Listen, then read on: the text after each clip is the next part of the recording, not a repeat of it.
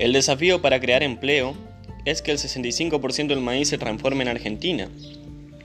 El ministro de Producción de Santa Fe analizó cuestiones ligadas a la industria ganadera y el agro, destacó la necesidad de abrir instancias de participaciones más federales.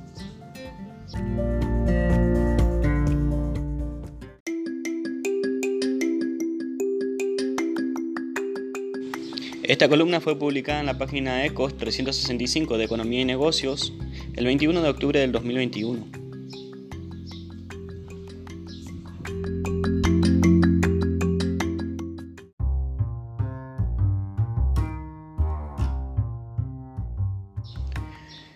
El ministro de Producción, Ciencia y Tecnología de Santa Fe, Daniel Costamagna, durante la charla con Ecos 365 explicó su visión sobre la progresiva liberación de las exportaciones a la carne, los nuevos requisitos para anotar declaraciones juradas de ventas al exterior de maíz y la necesidad de avanzar hacia instancias de participaciones más federales.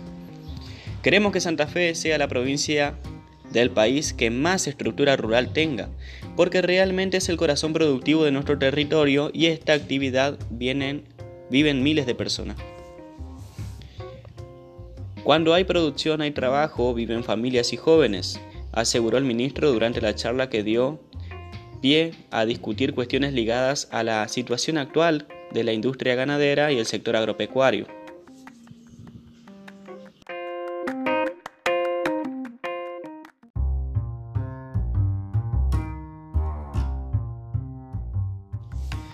El cepo a la carne.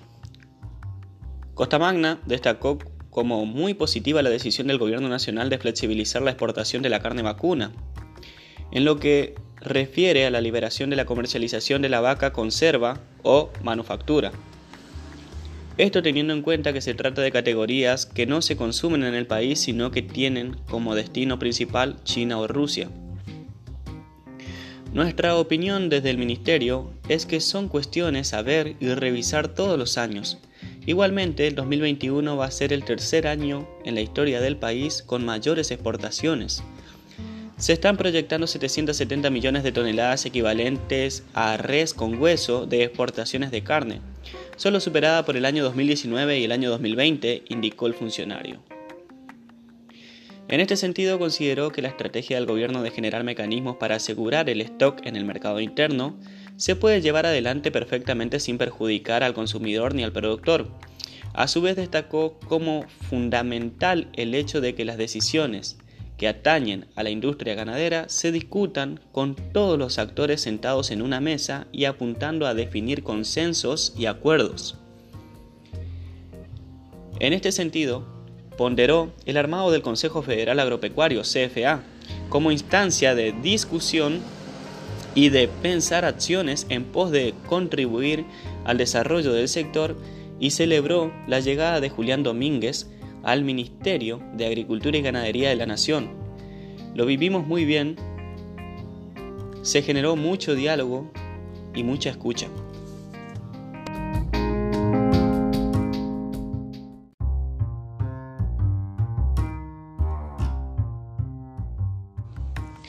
En referencia al maíz, Costa Magna también se pronunció con respecto a la resolución de la Subsecretaría de Mercados Agropecuarios de establecer nuevos requisitos para anotar declaraciones juradas de ventas al exterior.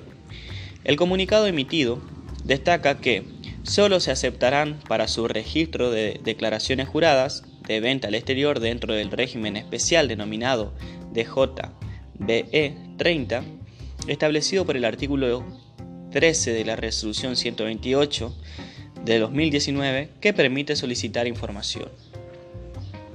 Dicha disposición solo sembró más preocupación en el sector rural, el cual ve de las mismas mayores trabas al régimen de exportación, en tiempos donde todavía resta sembrar el maíz tardío de la presente campaña.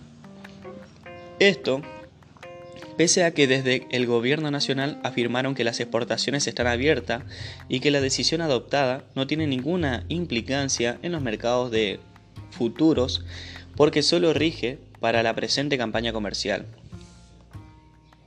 El ministro volvió a remarcar la importancia de que esta clase de decisiones se tomen a partir de un esquema federal, con participación de todas las provincias y de todos los actores que son demandantes usuarios del maíz. Articulando la demanda y las necesidades de cada uno en pos de generar una estructura propositiva que produzca y que genere más. También consideró que a la hora de analizar las decisiones tomadas por el gobierno hay que ver la foto entera en lo que se refiere a la actualidad en la que se encuentra el maíz como cultivo en Argentina. De 55 millones de toneladas de maíz que se producen, el 65% se exporta como grano entero. Entonces esa transformación del maíz en alimentos, en molienda húmeda, en etanol, se realizan en otros lugares, es decir, la generación de empleo, de arraigo, de valor agregado se da en otros países y solo el 35% de ese total queda en nuestro país. Yo creo que el gran desafío para crear empleo es dar vuelta a esa ecuación y que el 65% del maíz se transforme en la Argentina, señaló el ministro Costa Magna.